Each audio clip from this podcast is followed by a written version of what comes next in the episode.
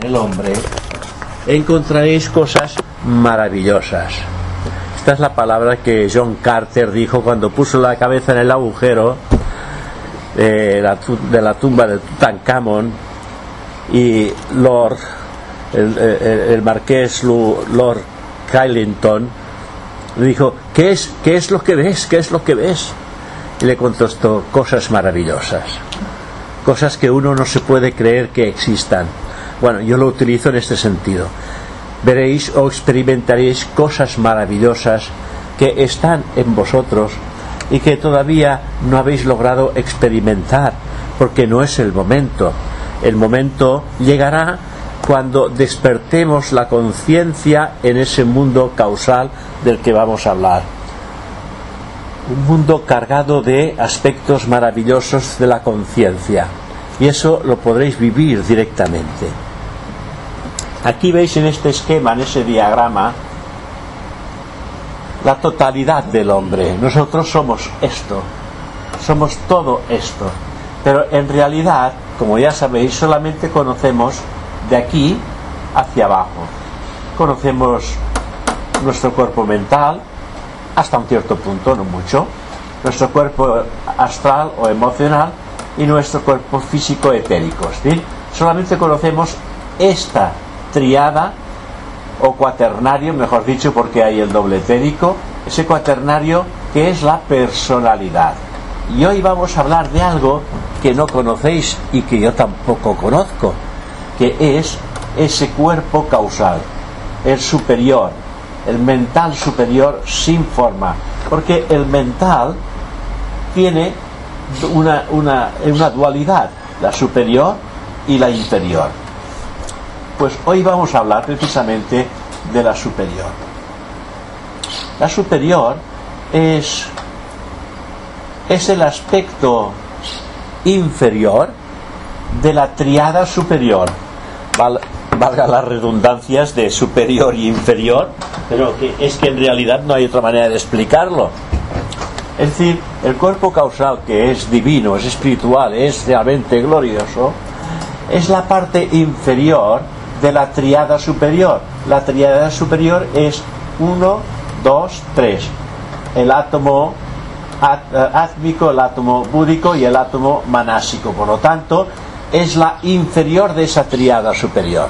Y desde luego que cuando despertamos la conciencia aquí, hemos dejado de ser lo que hemos sido hasta el momento de despertar. Eso, dejamos de ser eso, aunque poseamos un cuerpo mental, un cuerpo emocional y un cuerpo físico. Pero dejamos de pensar, dejamos de sentir y dejamos de actuar como habíamos actuado hasta este momento del despertar. Porque entramos en un mundo espiritual, dejamos el mundo material, tenemos sus vehículos todavía porque se despierta con la totalidad de los vehículos presentes, ¿me entendéis? ¿Sí? Que despertaréis teniendo una mente, un cuerpo emocional y un cuerpo físico. Pero la yoidad, aquello que somos, el ser divino de la que es la esencia de vida que nos mueve, esto despierta aquí. Por lo tanto, ya no está en los mundos personales, pero desde aquí puede perfectamente dirigir estos cuerpos en la manera que él crea conveniente. Y siempre es de una manera elevada, profunda y en beneficio de la totalidad. ¿Veis el- la, la cosa como cambia?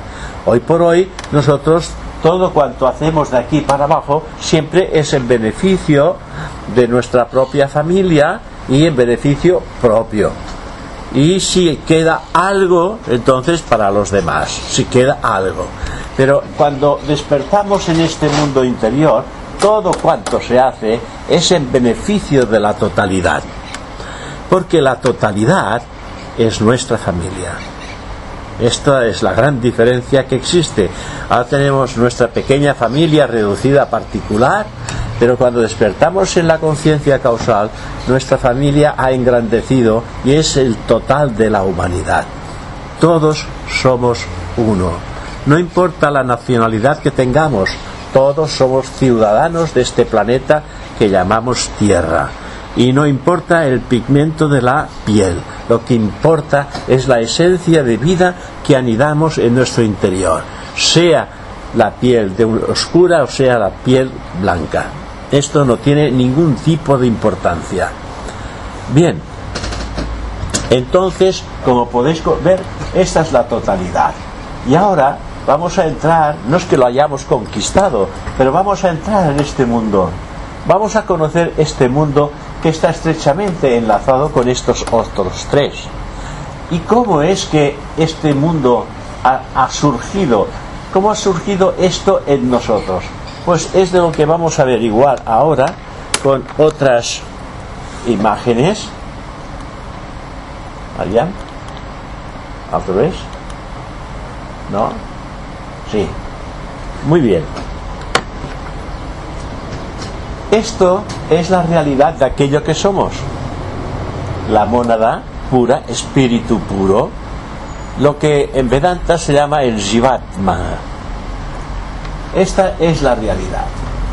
Esta realidad por, vamos a ver, por derroteros no vamos a entrar en profundidad porque se nos iría el tiempo, por derroteros de evolución de la propia mónada, esa mónada entra en contacto con el mundo átmico y se ancla, se ancla en un átomo del mundo átmico. Y este átomo va a ser el átomo átmico de la propia mónada. Ese átomo átmico, su función es registrar todo cuanto desde el mundo átmico está sucediendo, toda cuanta vibración puede absorber el átomo permanente lo comunica directamente a la propia mónada. Porque la mónada, siendo perfecta en su esencia, no puede descender en los planos inferiores.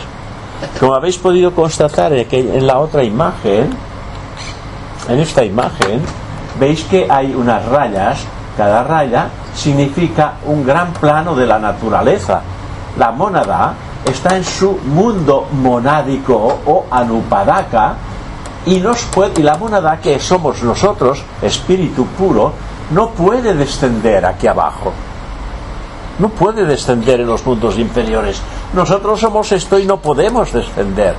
Entonces hay una serie de combinaciones que la misma mónada realiza para conectarse con un átomo átmico que va a recibir vibraciones de este mundo, de este plano, y las va a transmitir.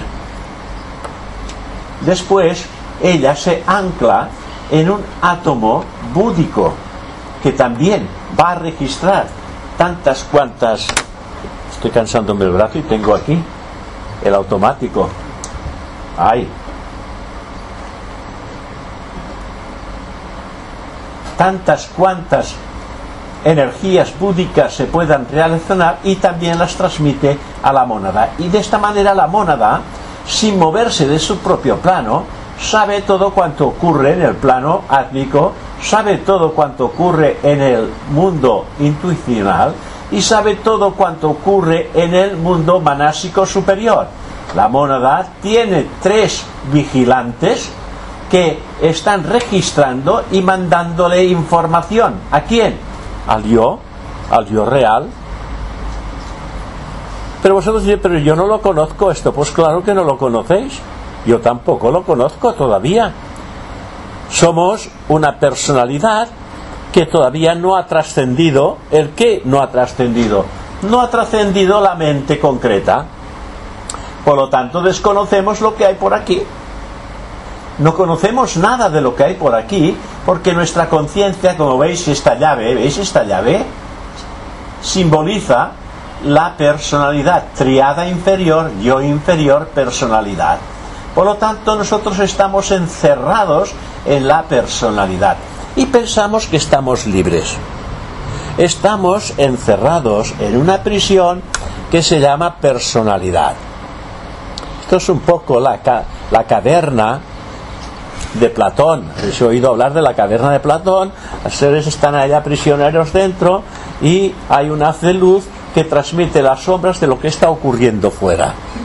Y los que están dentro de la caverna, ellos creen que la realidad son las sombras. Porque no ven otra cosa. Entonces, cuando salen de la caverna se dan cuenta que el mundo es muchísimo más amplio. Eso también es muy parecido a la rana y al pájaro, que cae el pájaro que cae en un pozo, conocéis la historia. Hay un pájaro que vuela, vuela, vuela y finalmente se da un golpe en un pozo y cae bajo el pozo, medio aturdido. Y al despertar del pozo se ve delante de una rana y el, y el pájaro pues se pone a llorar, claro. ¿Y qué? ¿Por qué lloras? ¿Que no ves que este mundo es hermoso? Fíjate qué saltos más grandes que hago. Él va haciendo saltos grandes dentro del pozo. Fíjate qué libertad más hermosa tengo. Cada uno está limitado a su propio pensamiento y a su encierro y en su propia vida. Pero el pájaro, ¿qué le va a decir? ¿Cómo le va a decir que la libertad es mucho más amplia, que él tiene los espacios para cruzar? No se lo puede decir a la rana porque la rana no comprendería nada. Esta es la gran tristeza del pájaro.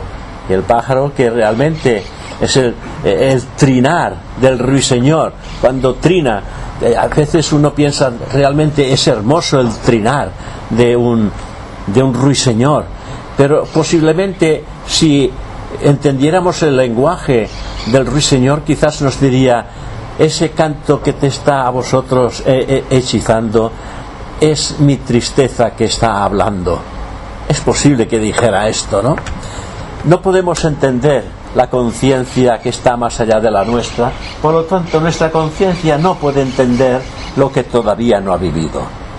nosotros conocemos todo esto y hacemos cuanto podemos en este mundo porque hacemos lo que este mundo te da conquistar cosas, hacer cosas, desarrollar cosas, aprender cosas, hasta que finalmente nos damos cuenta que hay que aprender cosas que ya no son de este mundo. Las podemos ir aprendiendo y cuando las podemos ir aprendiendo es cuando nos capacitamos para poderlas vivir.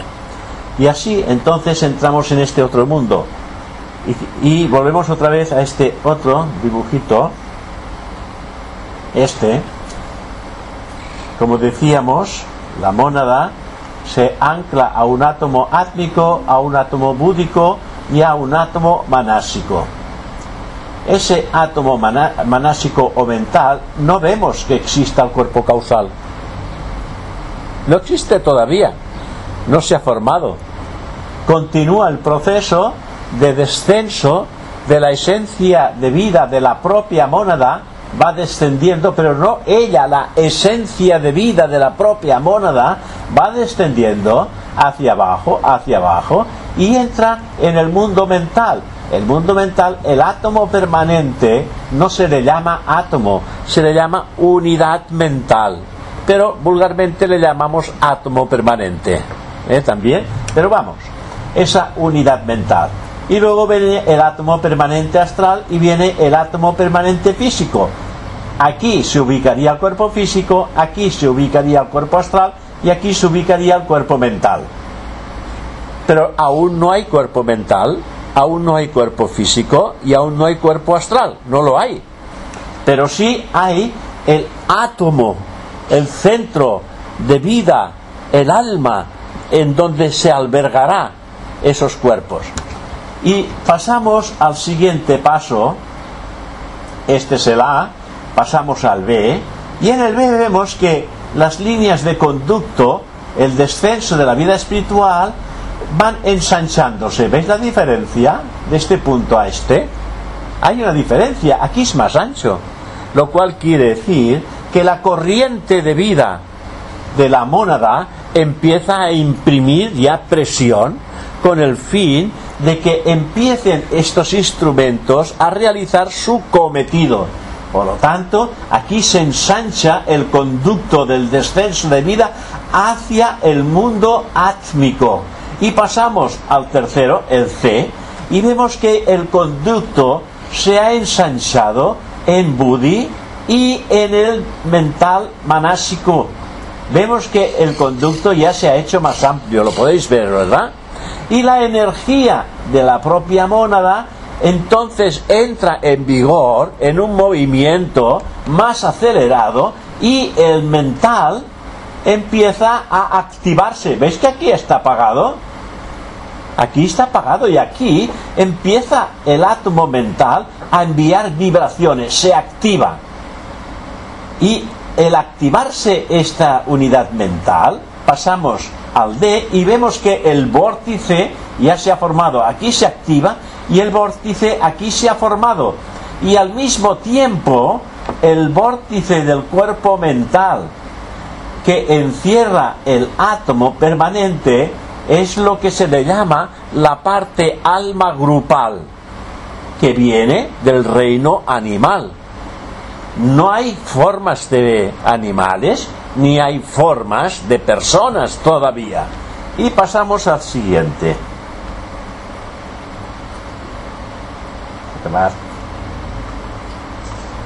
Aquí. Hemos visto el proceso, el mismo proceso que os he explicado. Está aquí con estos otros dibujos. Aquí vemos las envolturas, en este dibujo, vemos las envolturas del alma grupal. Aquí también vemos las envolturas del alma grupal. Y cuando llega el momento de la individualización, aquellos dos vórtices que hablaba, los dos vórtices se unen, pero yo estaba buscando este, este, este estaba buscando. Los dos vórtices, el mental, el mental superior y el mental inferior, se atraen. Los vórtices se unen precipitadamente, es decir, se atraen porque los dos van a configurar lo que es el cuerpo mental, pero dual. Y en el próximo dibujo vemos que el mental superior aspirado la parte de alma grupal que envolvía el átomo permanente y esa parte de alma grupal se ha transformado sutilmente en lo que va a ser a partir de este momento el cuerpo causal. Y vamos a hablar del cuerpo causal. Ahí nace el cuerpo causal. Y hay algo que es muy importante decir, porque estamos hablando del mundo de lo eterno. Pero nace el cuerpo causal. Si nace el cuerpo causal, tiene que morir. Porque todo lo que nace, muere. Todo lo que tiene principio, tiene fin. Pero es por esta razón que es el aspecto inferior de, es el aspecto inferior de la triada superior. Porque este cuerpo tendrá que desaparecer y morir. ¿Cuándo? Cuando seamos capaces de trascenderlo. ¿Mm? ¿Lo veis? Este cuerpo causal lo tenéis vosotros y lo tengo yo durante cientos y cientos de vidas como no la hemos trascendido, pues está presente en nosotros. Y en ese cuerpo causal hay todas las riquezas que podáis imaginar y que hemos realizado en el transcurso de toda nuestra historia como ser humano. Toda la riqueza, es decir, toda, expresión mental, eh, de emoción y de acción buena y en beneficio de los demás que hayamos realizado en vidas anteriores. Todo esto está ubicado en... ¡Ay, ay, ay!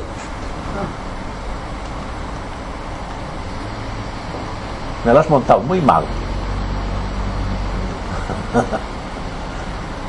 bueno, utilizaremos. Está todo ubicado en ese cuerpo causal. Finaliza la protección especial y el hombre espiritual es la fuerza guiadora. O sea que en este momento ocurre algo que es fantástico también. Hasta el momento de la individualización, todo el contenido de nuestros átomos permanentes, que es, es la única cosa que había en relación a la mónada, que es lo que somos nosotros, en relación a nosotros, solamente teníamos unos contactos mediante los cuales recibíamos información.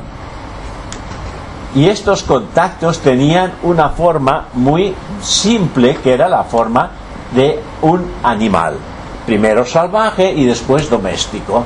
La envoltura, esta envoltura del alma grupal, que está guiada a cargo de los señores de Bajaras, de los señores de la naturaleza del karma, está guiado por ellos, la envoltura se desintegra y se, y se efectúa un lazo con manas.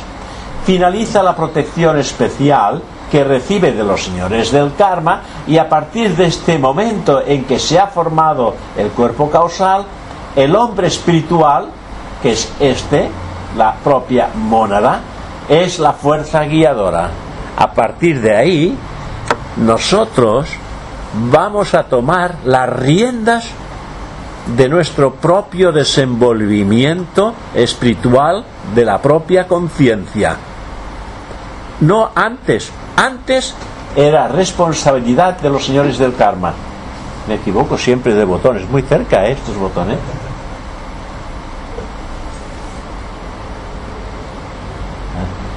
A partir de ahora, como decimos, pasará a ser nuestra la responsabilidad de despertar la conciencia. Aquí vemos que hay un cuerpo astral, hay un cuerpo causal, hay un cuerpo mental, aquí veis, segundo, aquí hay un cuerpo, un cuerpo astral y aquí alrededor hay el doble etérico, por lo tanto este hombre es completo, pero el yo es esto, el yo real, el hombre real es esto, y el hombre real es voluntad, amor, conocimiento.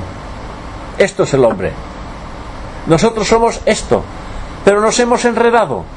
Con la mente nos hemos enredado y hemos descubierto infinidad de cosas en este mundo y nos hemos sentido atraídas por ellas. Con estos dibujos me parece que ha quedado claro el, el proceso de lo que vamos a hablar. Así que el cuerpo inferior que hemos estudiado anteriormente es el componente más sutil precisamente de la personalidad. Es el más sutil porque es el más elevado de la personalidad. El más denso de la personalidad es esto. Le sigue las emociones, sentimientos y le sigue el mental. Por lo, tan, por lo tanto, el mental es el más sutil de la personalidad transitoria que cambia de encarnación e encarnación. Es decir, el cuerpo mental cambia de encarnación e encarnación. No siempre es el mismo cuerpo mental. Y antes hemos dicho, mental concreto me refiero, y antes hemos dicho que este va a ser siempre el mismo cuerpo manásico superior para todas las encarnaciones hasta que hayamos alcanzado a Budi. Hasta que hayamos alcanzado a Budi. Porque cuando alcanzaremos a Budi, este que ha sido nuestro acompañante, que ha sido el pañuelo de todos nuestros lloros, historias y sufrimientos, este ha realizado su cometido y cuando pasemos aquí y miremos, este habrá desaparecido. Entonces no nos reencarnaremos. Sí, Sí, también. sí, también nos, también nos encarnaremos. Pero tendremos este, este, este y este. Lo que pasa que este que hemos tenido durante cientos y cientos de encarnaciones ha desaparecido. Pero tú tienes una conciencia vigílica, es decir, de este mundo. Por lo tanto, cuando dirigirás la vida, la mirada otra vez hacia aquí abajo, te encontrarás con un nuevo cuerpo causal, porque lo necesitas. Pero no será el que has tenido durante cientos y cientos de vidas. Será superior, será más claro, será. No. No. será un cuerpo causal del mundo manásico, pero todo lo que había en el anterior te lo has llevado. Porque hemos dicho que todo esto estaba relleno de toda tu historia del pasado. Y cuando tú te vas, es como cambias, como cuando cambias de piso. Te llevas todos los muebles. Te llevas todo el interior del piso. ¿Por qué? Porque es tuyo. Cuando cambias de lugar la conciencia, cuando la conciencia pega al salto y se va a este punto, te llevas todo lo que es tuyo porque es tu contenido, es toda tu historia, es todo tu currículum, digámoslo así. y te llevas todo lo que te pertenece. Porque tú ya eres eso. La palabra es tú ya eres eso. No hace falta almacenar porque tú te has convertido en eso y a partir de ahí utilizarás todo el contenido en toda tu existencia superhumana, porque ahí se inicia una, una evolución superhumana. Es precioso el trabajo que se realiza en este, en este campo. Bien, continuamos.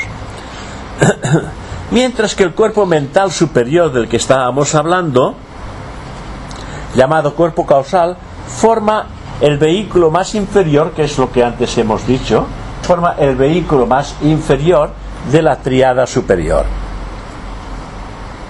Este cuerpo se forma por primera vez cuando bien tiene lugar la individualización. Antes la he enseñado.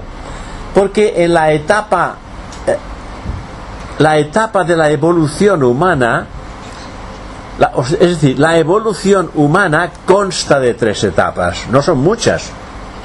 La evolución humana consta de tres etapas. La primera etapa es de la que hemos estado hablando, que se llama la individualización. Es decir, la conciencia se individualiza del alma grupal, se individualiza al alma individual. Por lo tanto, la primera etapa de la evolución humana es la individualización. La segunda etapa de la evolución humana es la primera gran iniciación hacia los mundos internos, es decir, cuando el individuo pasa a ese mundo, ahí viene o ahí se, se recibe lo que se llama la primera gran iniciación.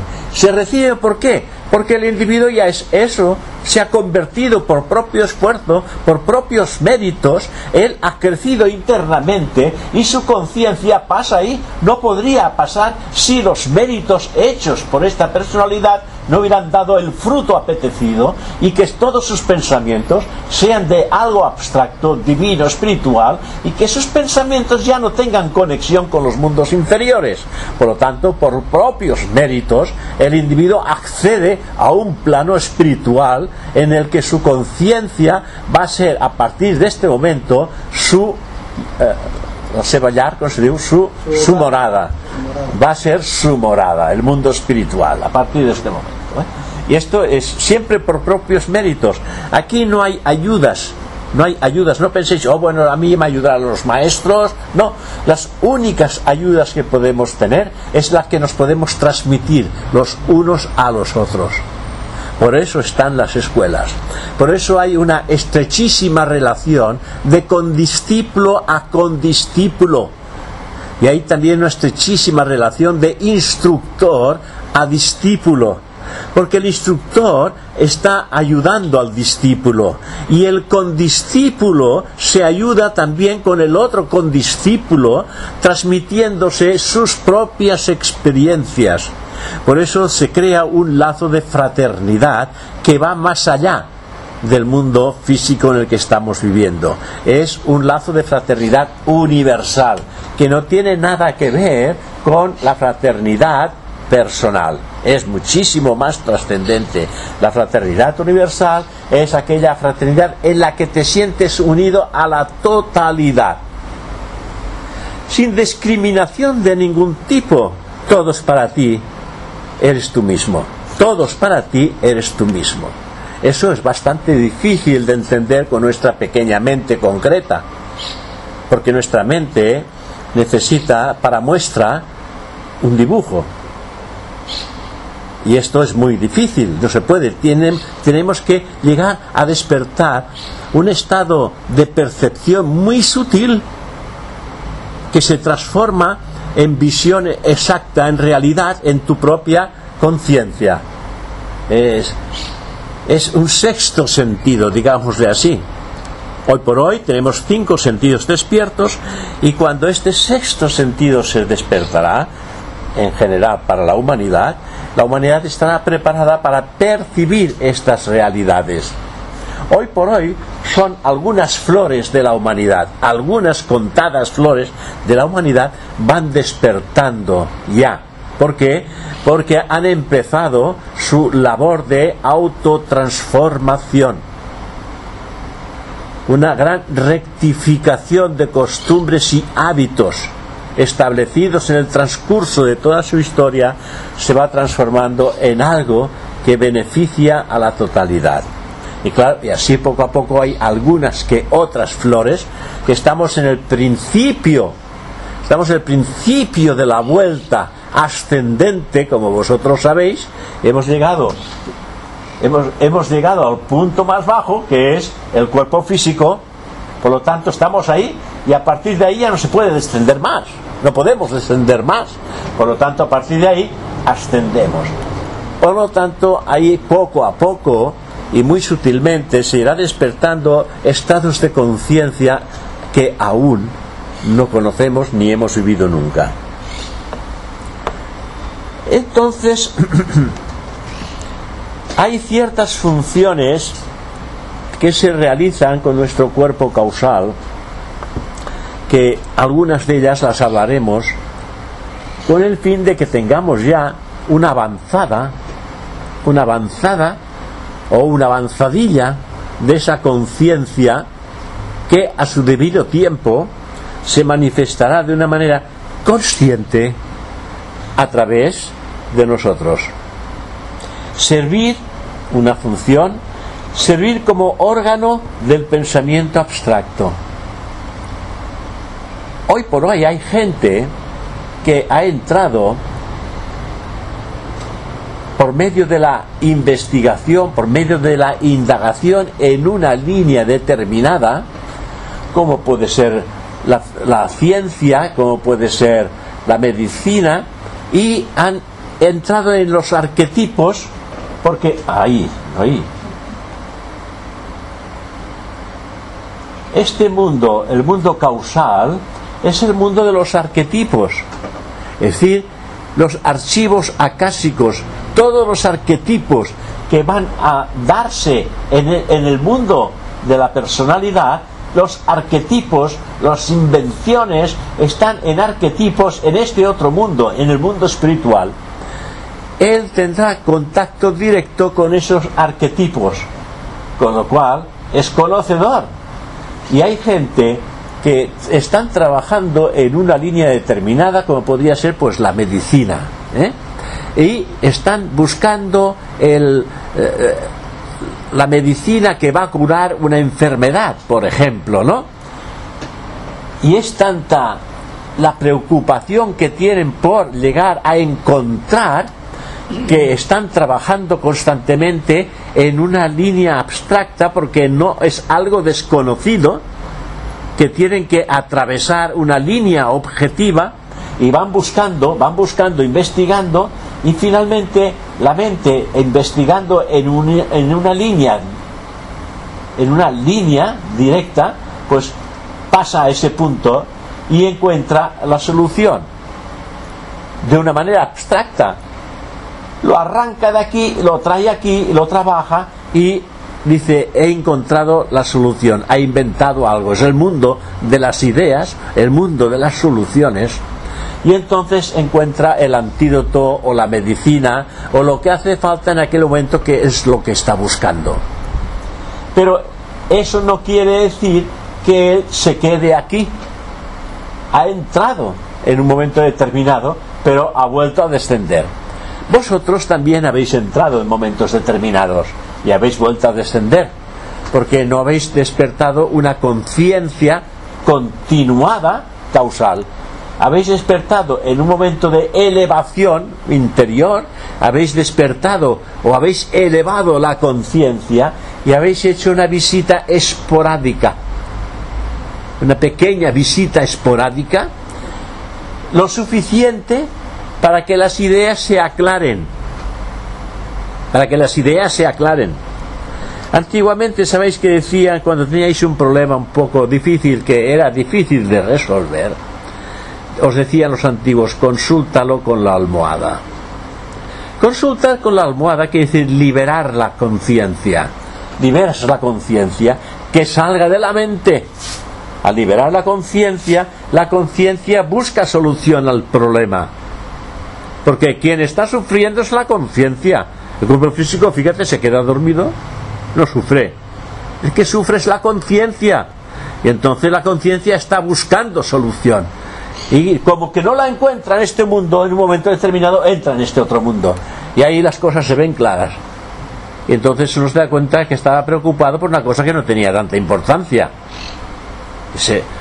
Había que hacerlo, pero no era tan importante, porque es que le damos más importancia a las cosas cuando no se conocen, se les da más importancia porque no tenemos, no tenemos ni el conocimiento ni la solución. También, digo esto porque también nosotros en momentos determinados de nuestra existencia hemos entrado. Yo sé que yo he entrado porque he solucionado problemas que no los podía resolucionar. No se podían solucionar, no le encontraba solución y por las noches he entrado mientras el cuerpo descansaba y he guardado un recuerdo fidedigno de aquello que tenía que hacer. Cosas complicadísimas. Y lo tenía como un dibujo aquí delante cuando lo estaba haciendo ya en conciencia vigílica. Lo tenía como un dibujo delante, pam, pam, pam, pam, y a la primera. Experiencias de estas, pues he tenido varias, con lo cual me han confirmado que la enseñanza teosófica es exacta en este caso. Bien, yo esto lo digo porque me parece que a vosotros también os ha tenido que ocurrir en alguna ocasión. A eso se le llaman vivencias. Esta palabra sí que la recordáis. Habéis tenido alguna que otra vez una vivencia. Quizás no la recordéis con toda su totalidad, pero sabéis que habéis tenido una vivencia que ha cambiado algo de vuestro alrededor o os ha cambiado algo a vosotros.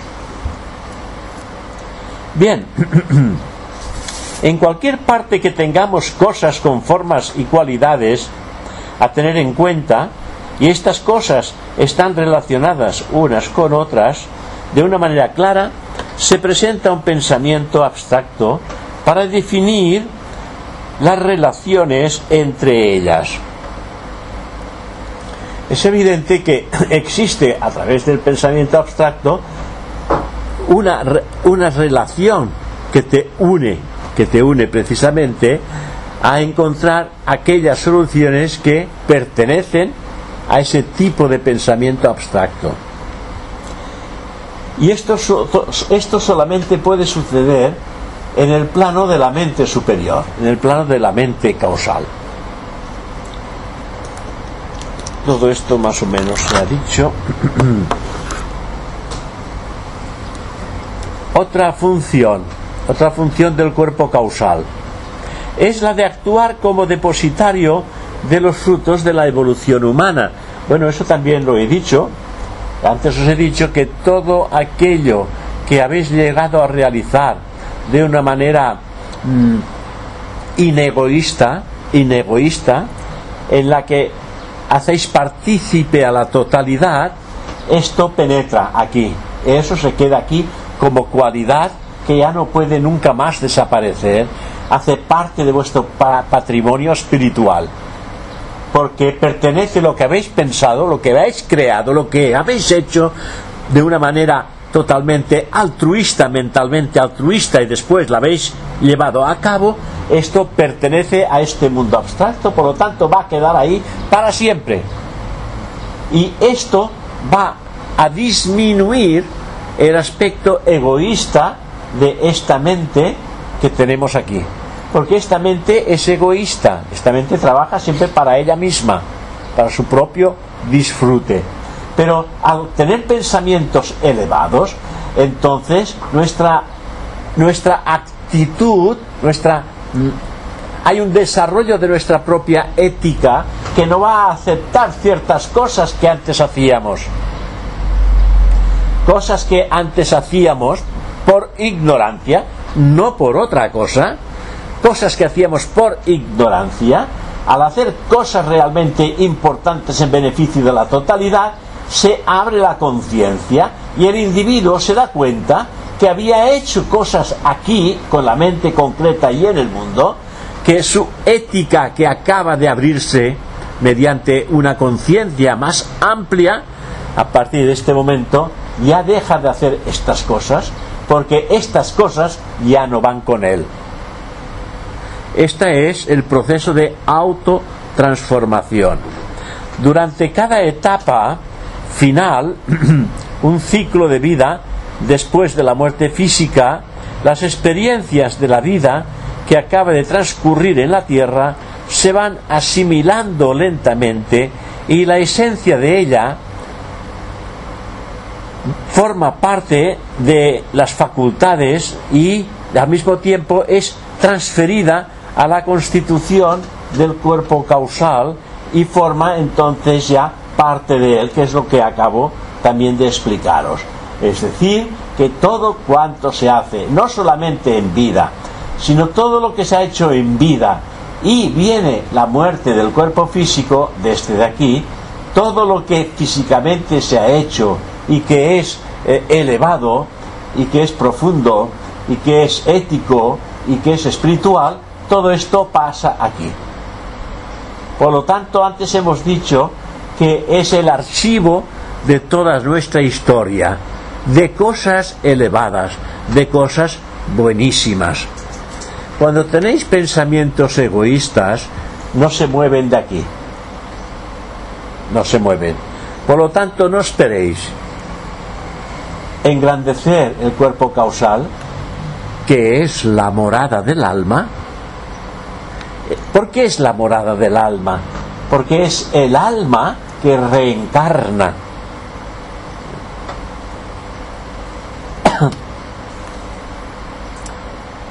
Estaba pensando algo.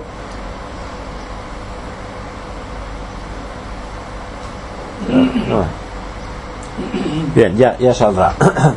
Es el alma que reencarna. Por lo tanto, es un engrandecimiento de la conciencia para futuras existencias. Es decir, que en vuestra próxima vida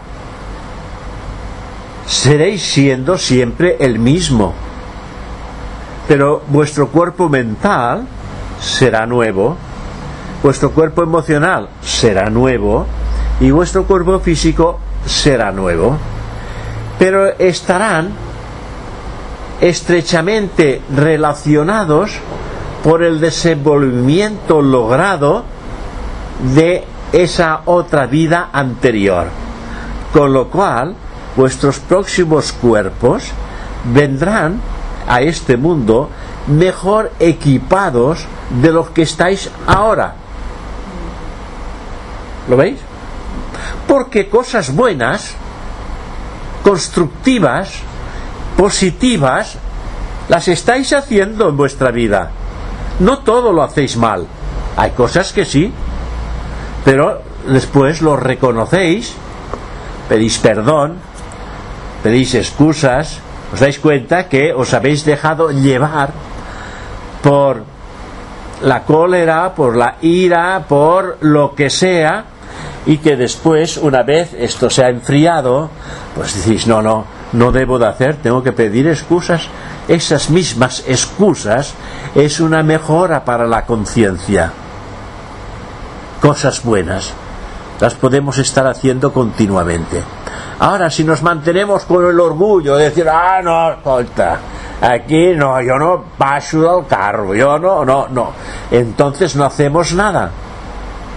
Pero si nos damos cuenta, lo reconocemos, tenemos que enmendar el desliz porque es un desliz provocado por la fuerza y el poder de esa trilogía mental, emocional y física que su poder es el orgullo y la soberbia.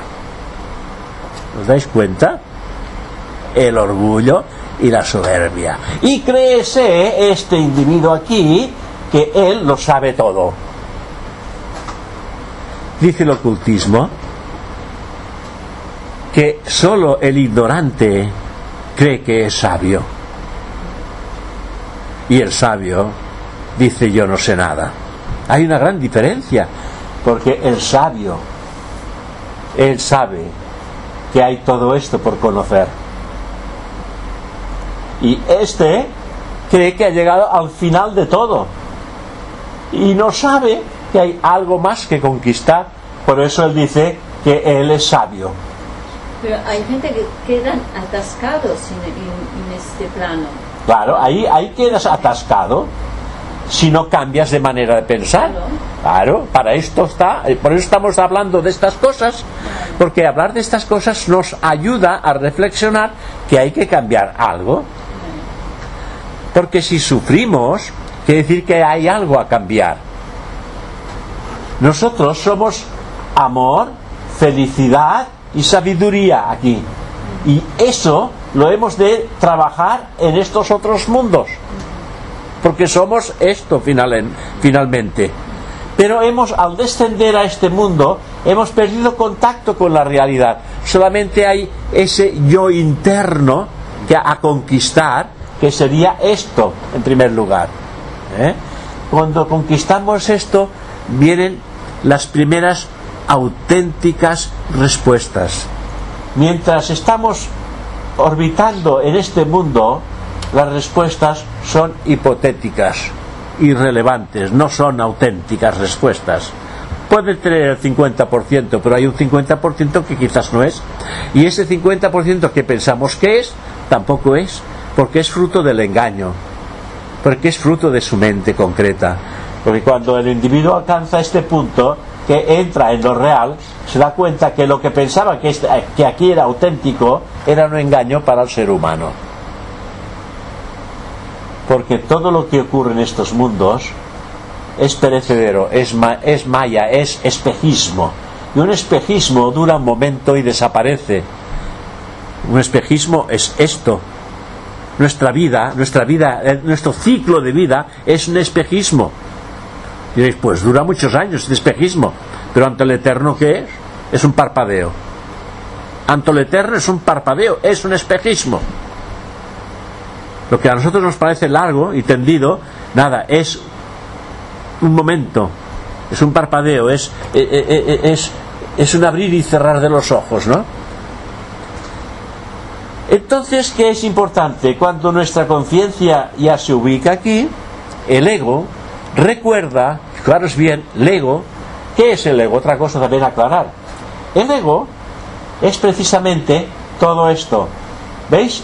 Estos tres átomos, estos tres átomos es lo que llamamos el yo superior. Y el yo superior lo encontramos mediante la interiorización, indagación sobre el sí mismo, lo encontramos aquí, en la primera etapa, porque el yo es todo esto. Hay los tres aspectos del yo que se manifiestan como yo y encontramos en el punto más, más bajo de la triada superior, ya encontramos el yo, pero no la totalidad del yo. Para encontrar la totalidad del yo, nuestra conciencia tendría que ascender a este punto. ¿eh? Y entonces encontraríamos a Atma. Sería la totalidad del yo.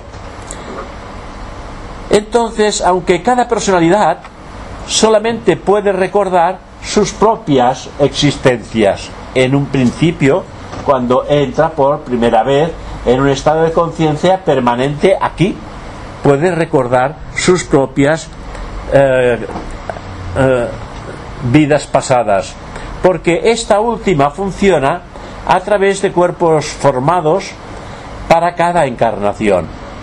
Por lo tanto, nosotros con la, con la encarnación que tenemos, pues no podemos recordar nuestras vidas pasadas porque nuestros cuerpos son nuevos. Ahora bien,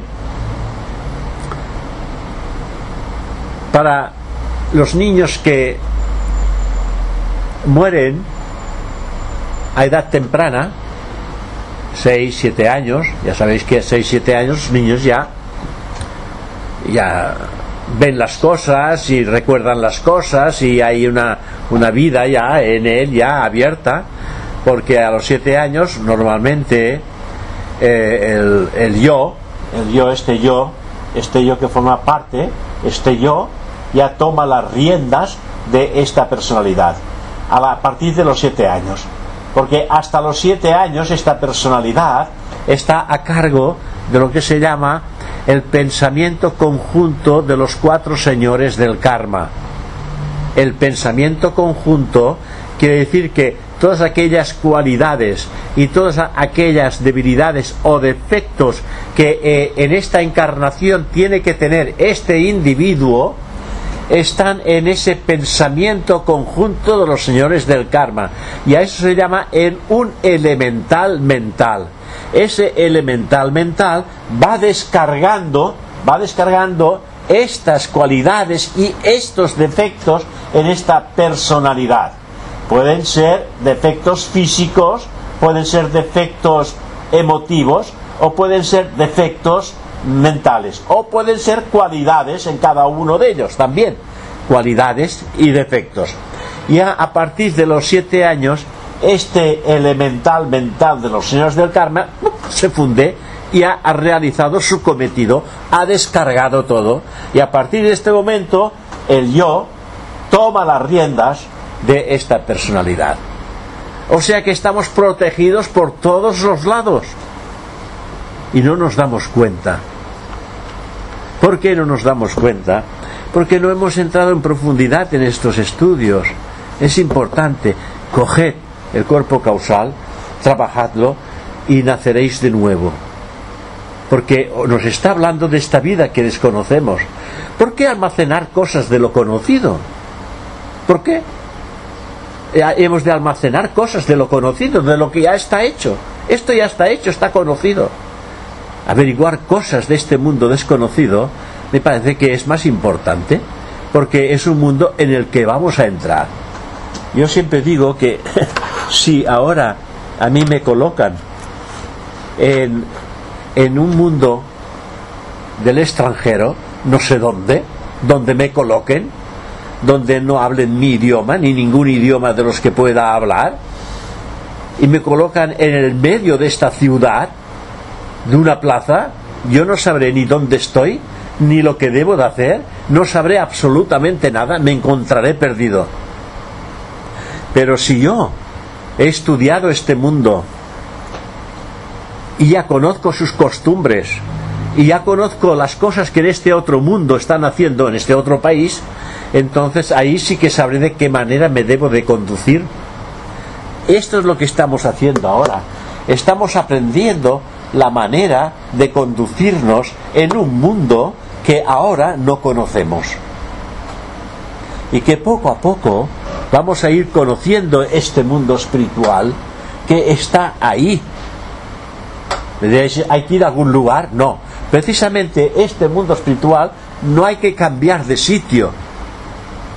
Este mundo espiritual está ahí, en nosotros. Ya sabéis, esto es un contenedor. En este contenedor aquí tengo agua y aprovecho. Aquí tengo agua. Pero si pongo arena, no molesto al agua ni al contenedor y entonces me encontraré que aquí dentro hay agua, arena y aire. Es decir, los tres aspectos de la naturaleza, agua, digo tres porque falta el fuego, agua, tierra, aire. Y no se molestan. Y estos tres aspectos son, simbolizan la arena, cuerpo físico. El agua simboliza el cuerpo astral y el aire simboliza el cuerpo mental. Por lo tanto, aquí, dentro y fuera, hay cuerpo físico denso, cuerpo astral ahí mezclado, cuerpo mental ahí mezclado. Pero si vamos más allá de lo personal, hay también Buddhi, hay también Atma y hay también la propia mónada aquí. Todo está aquí. No hay que ni ir a ninguna parte. Por eso los grandes teósofos que han fallecido decían, no es necesario ir a los Himalayas, hacedlo desde vuestras propias casas, porque todo lo que buscáis está con vosotros. No hay que ir a ninguna parte. Por lo tanto, no cuesta ningún dinero, no hay que viajar, no hay que hacer nada. Simplemente hay que quedarse quietecitos y penetrar en lo más profundo de, nuestra, de vuestra naturaleza. Y ahí están las respuestas. No inmediatamente, no. pero ahí están las respuestas y habrá que sacarlas. Esto es como cuando queremos destapar una botella que está muy tapada ¿eh? y no la podemos destapar. Hemos de ir a por un sacacorchos. Y con el sacacorchos legamos. Aquí la función del sacacorchos, ¿sabéis cuál es? La indagación, la reflexión. Este es el sacacorchos. Porque la, la meditación, la indagación, la reflexión, todo esto es para decir lo mismo, todo esto es para interiorizar, profundizar, coger fuerza, coger fe en uno mismo, atraer la energía suficiente para mantenerse quieto, sereno y en paz. No para hacer cosas, porque la gente necesita energía para hacer cosas y aquí se necesita energía para no hacer nada. Es completamente el mundo al revés. ¿Os dais cuenta? Es el mundo al revés. Porque esto mira hacia abajo y esto mira hacia arriba. Por lo tanto, es el mundo al revés, direcciones contrarias. Y ahora nosotros estamos ascendiendo para ir hacia nuestro propio mundo.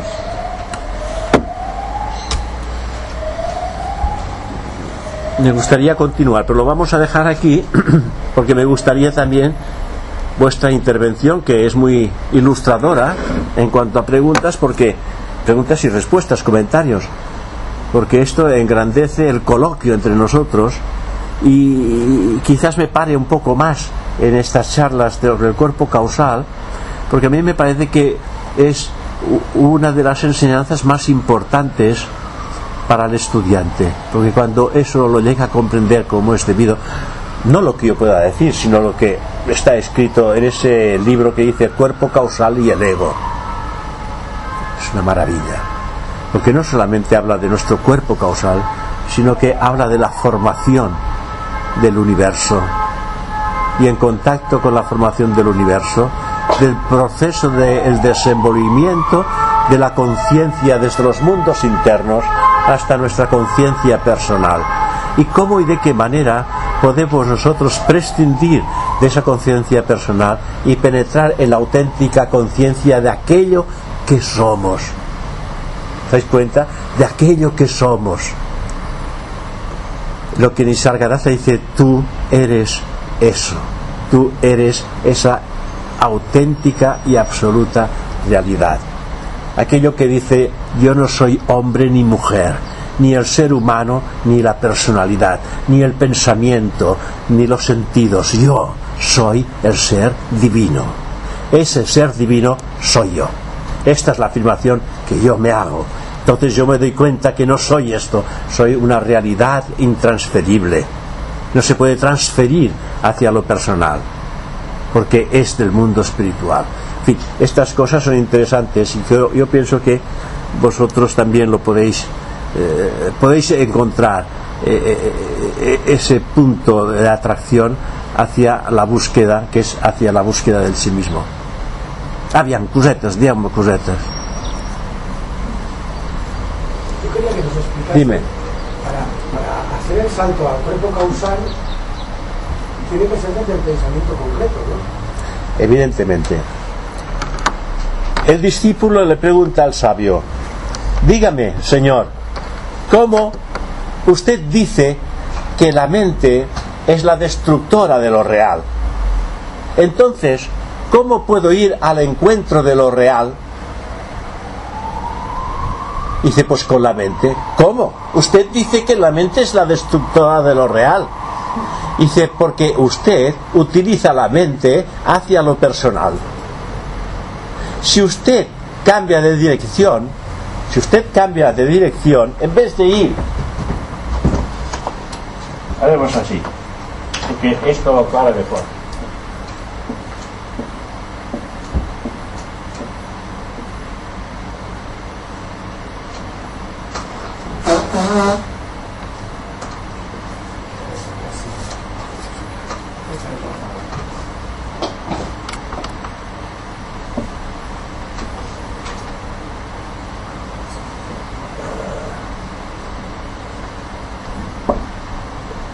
Vamos a ver. Nosotros funcionamos, esto es el mental, esto es el astral, esto es el etérico, esto es el físico. Esto sería el causal, esto sería el buddhi, esto sería el atma. Bien, si nosotros estamos trabajando con la mente y hacia abajo, hacia el mundo, pues claro, nunca alcanzaremos, porque miramos hacia abajo, no miramos hacia adentro, ni miramos hacia arriba. Nosotros miramos hacia donde miran vuestros ojos. ¿Hacia dónde miran vuestros ojos? Hacia afuera. Entonces, veis lo que hay fuera. No podéis hacer otra cosa, porque miráis hacia afuera. Y para mirar hacia adentro, los ojos no miran nunca hacia adentro. Por lo tanto, no miraréis hacia adentro con los ojos. Para mirar hacia adentro, ¿qué es lo que hacéis? Cerráis los ojos. Cerráis los ojos. Y entonces se despierta un sentido de percepción hacia el interior que está guiado con el pensamiento. Entonces, él dice, lo que tú tienes que hacer, en vez de ir mirando hacia abajo, tú te encuentras en este punto, lo que tienes que hacer es mirar con la mente, pensar hacia arriba, hacia arriba. Y si tú vas pensando hacia arriba, aún te encuentras en este punto. Pero cada vez tus impresiones internas están más están, son más ricas, están más despiertas, ves con mayor claridad porque te estás saliendo de lo grosero y estás entrando la mente en algo cada vez más sutil y que en un momento determinado, ¿qué es lo que está ascendiendo? Es la conciencia. Y en un momento determinado, la conciencia que se halla en este punto puede pegar el salto porque tú continúas presionando. ¿Presionando qué quiere decir? ¿Continúas en tu meditación profunda? ¿O continúas en tu indagación? ¿O continúas en tu silencio? ¿O continúas en tu interiorización? Estás continuando, por lo tanto estás presionando con una voluntad ascendente hacia el ser y entonces no puede hacer otra cosa la conciencia que pegar el salto y entrar en ese mundo causal del que hemos estado hablando. Hay que hacerlo a través de la mente. Pero sabemos que la mente concreta es la destructora de lo real. Pero también sabemos que si miramos hacia adentro, no dejamos de mirar hacia afuera. Y si miramos hacia adentro con un pensamiento alto y profundo, ¿veis? Tiene que haber un resultado. Porque dejáis de mirar hacia afuera. Y el pensamiento que vais a colocar no será ni el del coche, no será ni el del viaje, no será ni el del vestido, no será el de las vacaciones, no será esto será un pensamiento constructivo y positivo hacia la realidad del ser, que necesitáis la respuesta como el aire que respiráis. Había un maestro que estaba hablando con su discípulo, sentados los dos en, en la punta de un lago, de un, de un pequeño lago, y entonces el discípulo le pregunta al maestro, maestro, ¿Qué es lo que puedo hacer para alcanzar la sabiduría?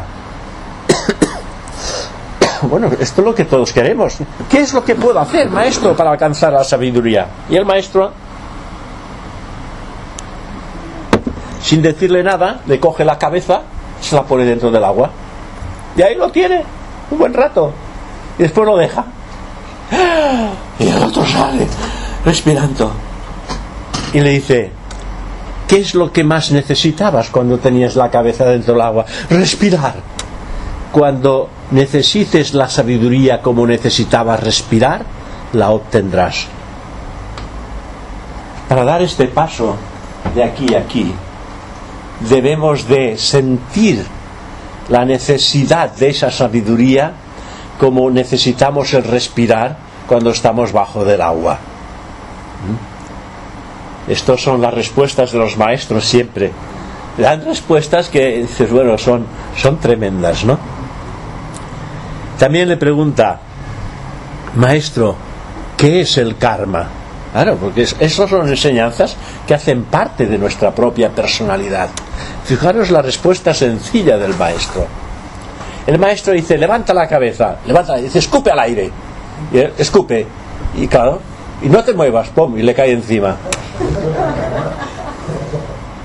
Lo que sale de uno, vuelve a uno. ¿Eh? ¿Lo, lo veis? Eh, Esta es la enseñanza del maestro, porque es que a veces se necesitan estas enseñanzas porque son las que a mí me preguntáis, bueno, ¿qué es el karma? Te tengo que dar aquí, bueno, no, os puedo decir escupite al cielo, escupe al cielo, no, no dices escupe arriba, dice escupe al cielo y no te muevas, claro, y le cae otra vez encima, ¿no? Estas enseñanzas son las que valen porque son gráficas y nos dan a entender lo que es el sentido. Mira que el karma, si hay que hablar del karma, pero no es nada más sencillo que esto. Dice, escupe al cielo. Claro, y esto es lo que te cae. Si no te mueves es lo que te cae, ¿no? En fin. Bueno, esta es la respuesta a tu pregunta. ¿Alguna más? Va. Pero sí, eh, eh, el cuerpo causal da muchas preguntas. Venga, ¿dónde está esta? ¿Dónde está la Yesue? Que tú has estudiado mucho el cuerpo causal. Pero el cuerpo causal tiene las siete etapas, eh, ¿Cómo? las siete divisiones. Sí, sí, sí, sí, sí, sí, sí. ¿Y hay diferenciaciones entre ellas? o- Siempre. Los nombres son los mismos. Es decir, nuestro cuerpo físico tiene siete subdivisiones. Nuestro cuerpo astral lo mismo, nuestro cuerpo mental lo mismo, nuestro cuerpo búdico, átmico, todos tienen siete subdivisiones. Y estas subdivisiones todas tienen el mismo nombre. Lo único que cambia es la vibración. Por ejemplo, un ejemplo. Yo tengo un piano aquí. Y ese piano tiene siete octavas o cuatro octavas. Do, re, mi, fa, sol, si, do. Vuelvo a repetir. Do, re, mi, fa, sol, si, do. Vuelvo a repetir. Do, re, mi, fa, sol, si, do. Y do, re, mi, fa, sol, si, do. Todas las octavas son las mismas, tienen el mismo nombre. Y la nota es la misma. Pero una es más grave. La del bajo es más, baja, más grave. Y la soprano es la más alta. La vibración ha cambiado. La nota es la misma. La tonalidad es la misma, pero la vibración no. Esto para explicar un poco lo que es. Es decir, que mi vibración aquí en el mundo físico es grosera, es densa, es pesada. Es pesada y con muy poco y, y registro muy poco reflejo. Muy poco. Porque es muy lento. Cuando yo voy a despertar o tú vas a despertar tu conciencia en el astral y que te haces autoconsciente, tu vida habrá hecho un cambio del 100%. Fíjate, y estás todavía en la personalidad, ¿eh? Habrás hecho un cambio al 100%, porque la vibración del astral es muy superior a la del físico. Y cuando hayas conquistado al mental, que tengas dominio sobre tu mente, automáticamente tu vibración habrá crecido enormemente como persona. Porque habrás registrado en la conciencia las vibraciones de los subplanos más altos de la mente concreta. Y podríamos, si buscamos el ejemplo en personas, podríamos buscar un, ignoran- un ignorante labrador, digo ignorante labrador porque puede haber labradores muy despiertos, el ignorante labrador y el científico investigador.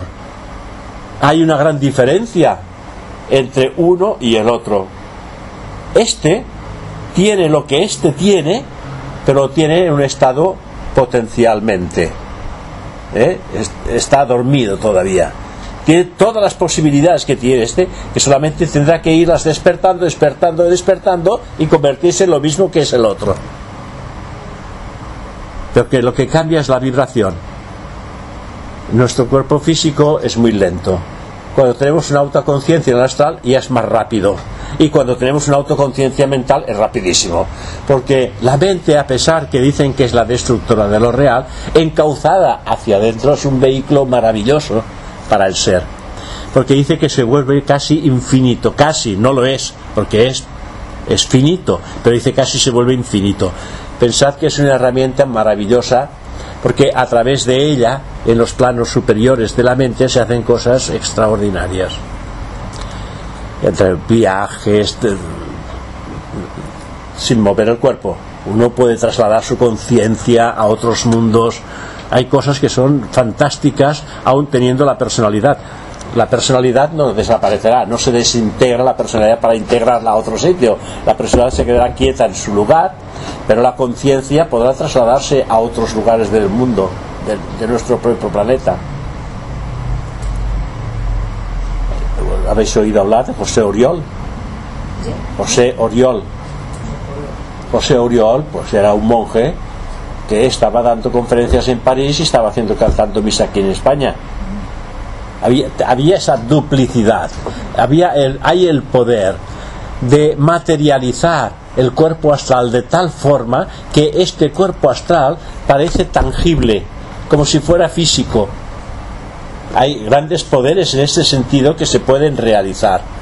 José Oriol era uno de ellos y hay otros santos que han alcanzado esa conciencia de- del ser y tienen poder, poder sobre sus vehículos inferiores, porque ellos están aquí y esto para ellos son juguetes que tienen que hacer lo que él dice que deben de hacer. Porque este conoce todas las energías de aquí, conoce todas las energías de todo lo que hay aquí. Y puede densificar este cuerpo físico, ahí puede densificar ese cuerpo astral trayendo energía física Pero y lo hacía conscientemente. Lo hacen conscientemente, cla- Conscientemente. claro. Son sabios de la naturaleza. Y puede Con- ser que sea inconsciente, eh, inconscientemente. No, no. Nunca, no, jamás. no, no. Tiene que ser conocedores de los poderes de la naturaleza. De los poderes, de los secretos, mejor dicho. Son conocedores de los secretos de la naturaleza. Hay un libro de Frank Harman, si se habéis oído hablar de Frank Harman, que habla de las fuerzas sutiles de la naturaleza. Si leéis este libro, es que igual no lo comprendéis. Yo no lo he llegado a comprender, porque no soy científico. Pero lo que poco que he comprendido me tira de espaldas. De los secretos que la naturaleza oculta. Es algo, es monstruoso. Bueno, digo monstruoso para engrandecerlo. Cierto que no sabemos nada. No, no sabemos nada. sabemos muchas cosas de aquí, Pero no sabemos nada. Espera que, ah, Roberto. Eh, eh, Supongo que cuando hablamos de la mente, eh, hablamos ah, de esa mente que conocemos, la humana, que es el cerebro, ¿no? ¿Sí? Y el cerebro nos lleva a cavilar de unas formas dentro de lo ilusorio y tal.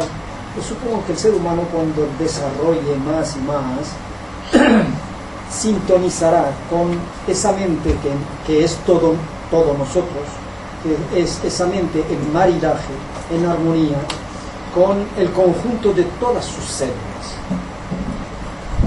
Me explico. Eh, ahora científicamente se ha hablado, esto lo hemos hablado, que eh, el corazón tiene células pensantes. Y en, en maridaje, en armonía con la mente, la mente, cerebro, es lo que se acerca a la intuición, digamos, se acerca a la, a la forma yógica, digamos. Pero es que hay otro científico que ahora resulta que ha estado estudiando y es especialista del aparato digestivo y resulta que también dice que hay células piensan porque cuando tú recibes una mala y tal se te puede hasta cortar la digestión. Quiere decir que hay algo pensante hay algo que rige que gestiona todo esto.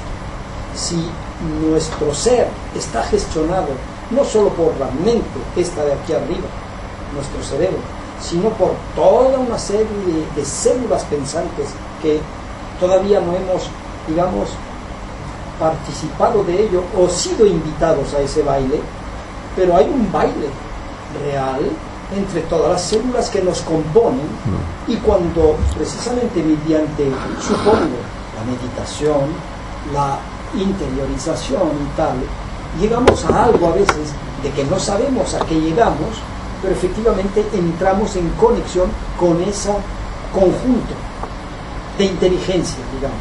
Mm. Creo que cuando eso se desarrolle más, entonces podremos a lo mejor dar más explicación. Eh, por ahora mm, nos atrevemos a emprender aventuras eh, y inte- interiorizarnos sin saber a dónde vamos a veces. Bueno, la mayor parte. Pues dicen, mira, meditar es silencio, ¿no?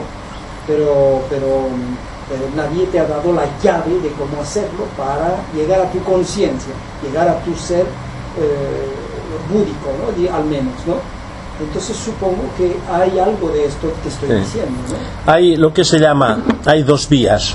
Hay la vía de- del sistema nervioso cerebral y la vía del sistema simpático. La vía del sistema simpático es la vía que ha guardado la memoria. Es esta inteligencia de las células que han guardado la memoria del trabajo a realizar en su debido momento que la despertaron en el proceso evolutivo. Por ejemplo, te haces un corte y la herida se va restañando ella sola sin que tú pongas nada de tu voluntad en que esta herida se cierre. Se hace sola porque hay la memoria en sus células. Ahora bien, tú, como poder innato, puedes acelerar el proceso de esa curación poniendo tu pensamiento en ello. Entonces esta herida se cerrará más rápidamente. Otro ejemplo, tú comes y empieza al cabo de 20 minutos tu digestión, pero tú no tomas parte. Esto se hace solo. Hay una inteligencia que pone en movimiento lo necesario para triturar, deshacer todo lo que tú has comido. Hay otra cosa, el latir de tu corazón. Tú no pones ninguna memoria, ningún pensamiento. Esto hace parte del sistema simpático, cerebro simpático, que es aquel que ha guardado memoria de las funciones de cada órgano. Y eso está impreso en cada una de las células. Esta es la memoria a la que hace referencia. Si él leyera, si este sabio al que tú haces referencia leyera química oculta, entonces esto le aclararía rápidamente una serie de porque son gente ilustrada, pero que no tienen este conocimiento que otros han podido observar clarividentemente y que cuando se explica uno, pues, pues sí, ¿verdad? Yo cuando me hago una herida, pues se cierra. ¿Eh? Ahora te ayudan porque te pueden coser y todo. Pero si tú coges, mira, yo he hecho la prueba. Me corté este, este verano, a principio de verano, me corté el dedo hasta el hueso, aquí. Y mi mujer, hay que irlo a coser. Digo, no, no, no, no, no lo vamos a coser. Voy, voy a hacer una prueba. Lo, lo cerré bien cerrado, lo, le puse unas pomadas que son desinfectantes y lo cerré bien. Al cabo de cuatro días me lo quité y ya estaba cogida la carne. No, no hubo necesidad de ir a coser nada.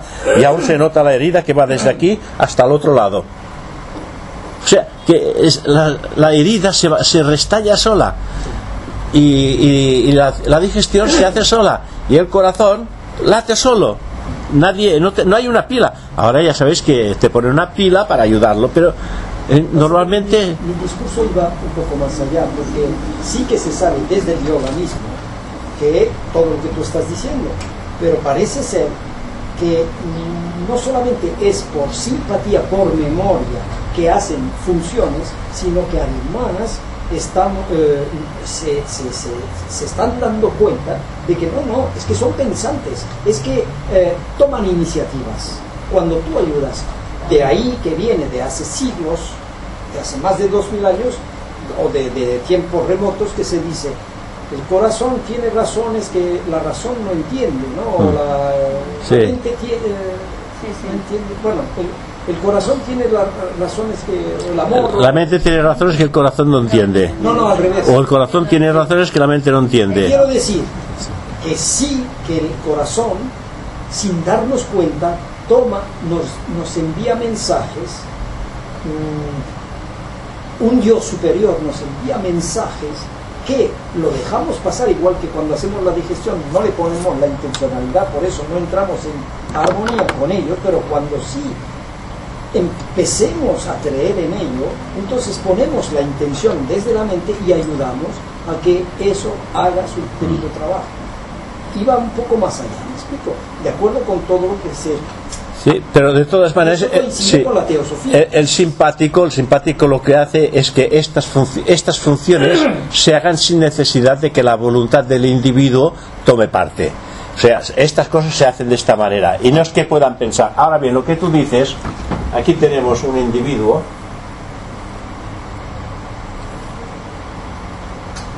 Bueno, vamos a dibujarlo así.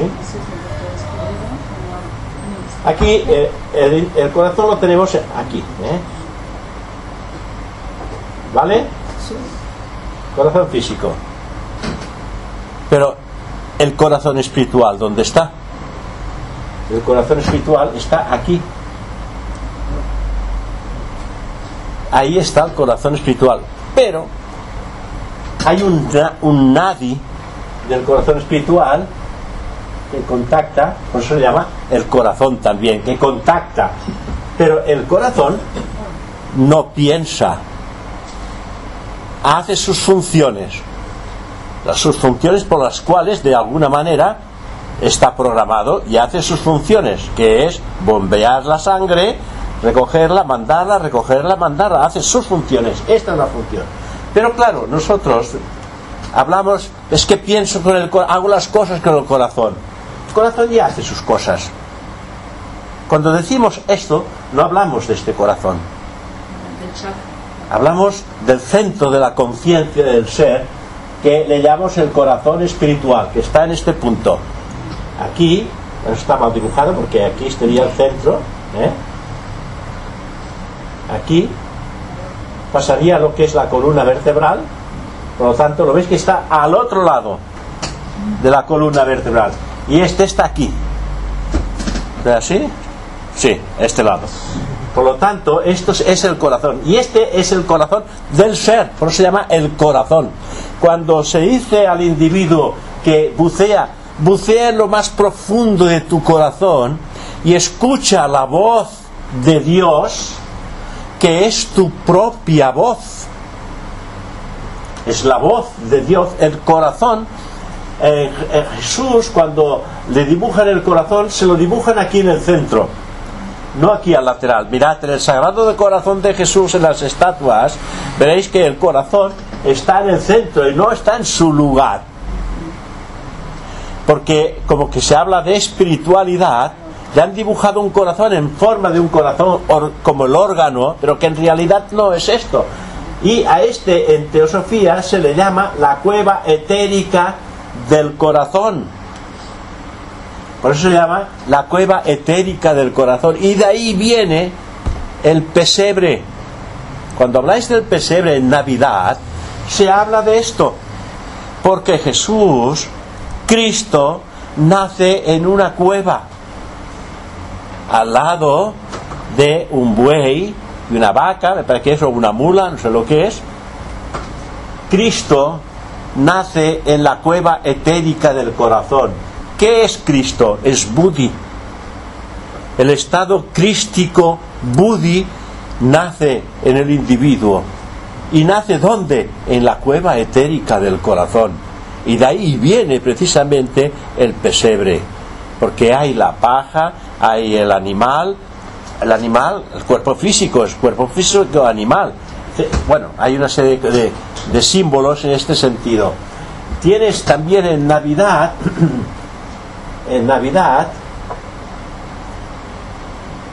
tenéis la estrella,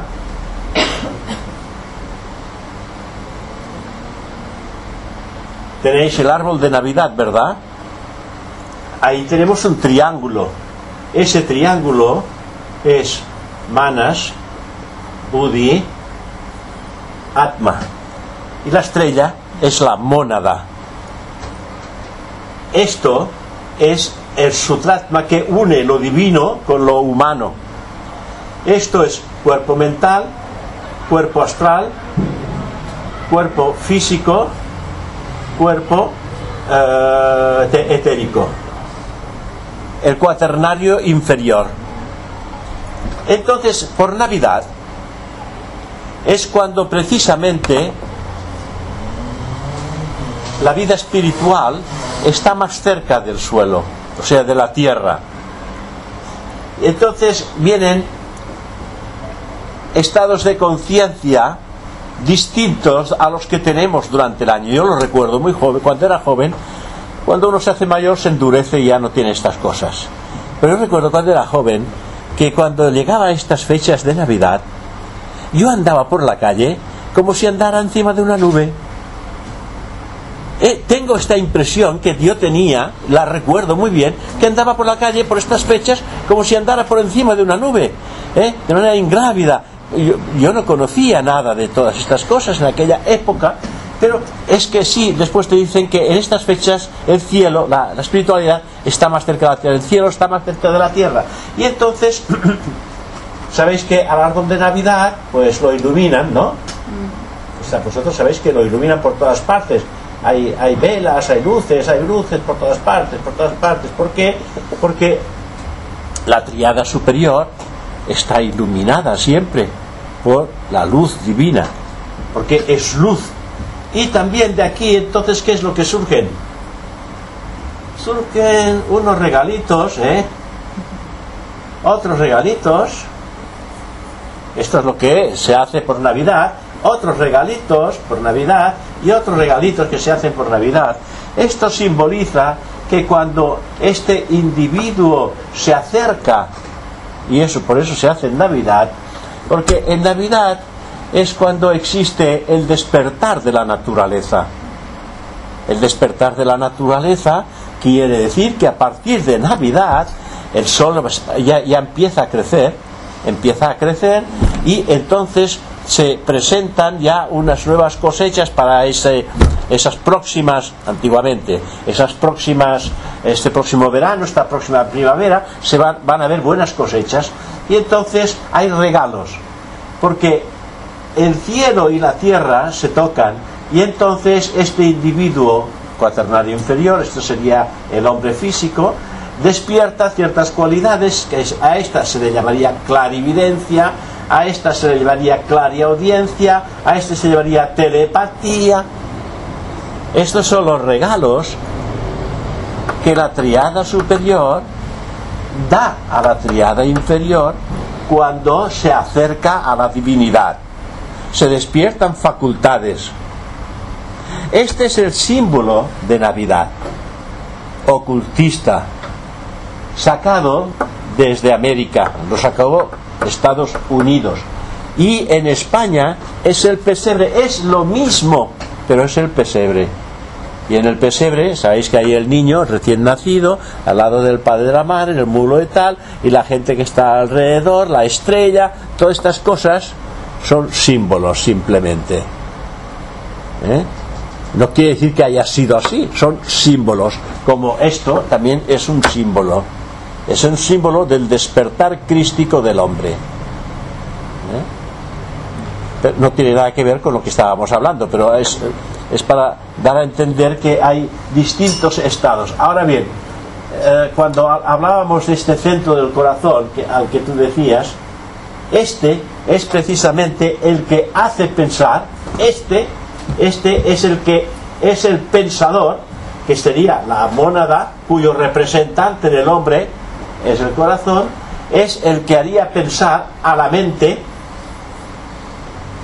y la mente utiliza como vehículo el cerebro del hombre. Porque el cerebro, si no hay la mente, el cerebro no, no, no sirve para nada. Necesita el impulsor. Hay una cosa, José, el, el feto, cuando se desarrolla, antes de nacer, el corazón se sitúa en el centro. Sí. Luego, cuando nace, el, el corazón se corre. ¿no? Eso Sí. es un pequeño detalle. Lo primero que sale es el corazón. Sí, y lo primero que nace en el feto Sí. es corazón y el reptiliano, Sí, sí. el cerebro reptiliano. Es la primera manifestación en el feto.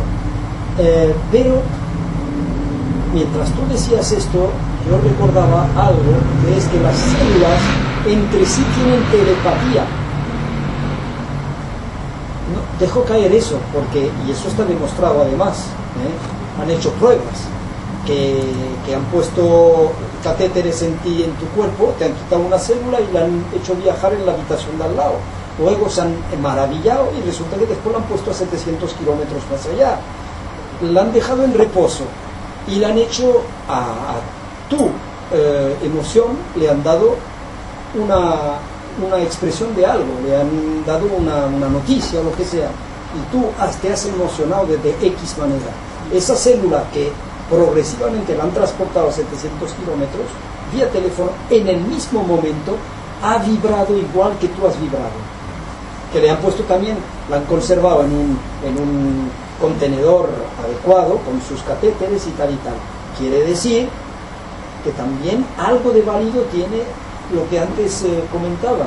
Las células tienen unos poderes que todavía no hemos todavía eh, llegado a acceder a... La, la célula tiene todo el poder, como una semilla. Adiós. La célula es como una semilla. Ahora si tú, si te complicas la vida con la célula, pero buscas una semilla. La semilla del árbol baniano, para, para dar a entender que es un árbol que se hace extenso como todo un bosque. Con una sola semilla. Haces el árbol baniano, plantas esta semilla y esta semilla se convierte en un bosque. Y todo este bosque estaba en el interior de la semilla. La semilla, entonces tú me dirás, encerraba una inteligencia. Y plantes a donde la plantes, la semilla saldrá. Si la riegas, claro. Tú cualquier, cualquier semilla de cualquier árbol que tú quieras, la plantas, en la semilla, el árbol ya está ahí dentro. Aunque tú no lo ves, tú abres la semilla y no hay el árbol. Pero eso está ahí. En la célula, Esa comparación no es de lo que yo hago. pero me sirve. Cuidado. Porque la- espera, espera, espera, que ahora voy a la hace- célula. Hace un discurso. Espera, espera, que voy a la célula. Entonces la célula, que está más avanzada que la semilla, la célula que está más avanzada que la semilla, tiene su propio programa. Es un programa que trae la misma, la, la misma célula, porque la célula ha salido de algún lugar. Sí, pero si yo te pincho y tú tienes un susto, resulta que a 700 kilómetros aislada de tu cuerpo, esa célula tiene la misma reacción que tú tienes personalmente. ¿eh? Sí, sí, Ojo, sí. un trozo de ADN te cogen. Sí. O no sé si era ADN, no, Sí, hablaban de una ADN. ADN, Sí. ¿no? Eh, eh, Y entonces ese ADN tuyo, separado de ti, a 700 kilómetros, tiene la misma reacción que cuando te pinchan y tu, tu catéter, o sea, tu, tu, tu, tu electrocardiograma hace chuchuchu, ¿no? Pues Sí. allá a 700 Pero, kilómetros. pero es que es normal, porque estás hablando de kilómetros. Pero esto, esto, esta función pertenece al astral. Estás hablando del sentimiento. Por lo tanto, que esto viaja en el espacio, no tiene Eso. distancias.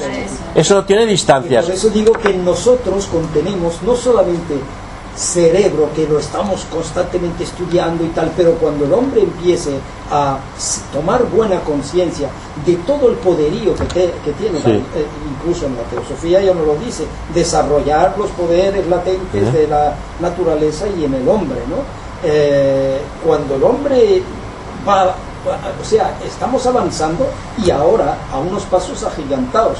Cuando se tome conciencia un poco de los mecanismos, iremos más deprisa todavía, Pe- porque entonces sí que, además cada vez se aproxima más lo que dice la teosofía de lo que dice la ciencia. Sí. Que la teosofía ya lo dijo, la ciencia lo está diciendo ahora.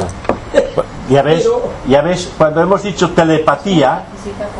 Cuando, tú estabas- cuando recibes tú el poder telepático, a cualquier lugar del mundo sin moverte, tú transmites tu pensamiento. Pero de una manera más acelerada que el emotivo del que tú me estabas hablando, de una emoción. O sea, aquí, en cada, en cada reino, Sí, en cada reino, la peculiaridad del trabajo que hace cada célula de cada reino es superior.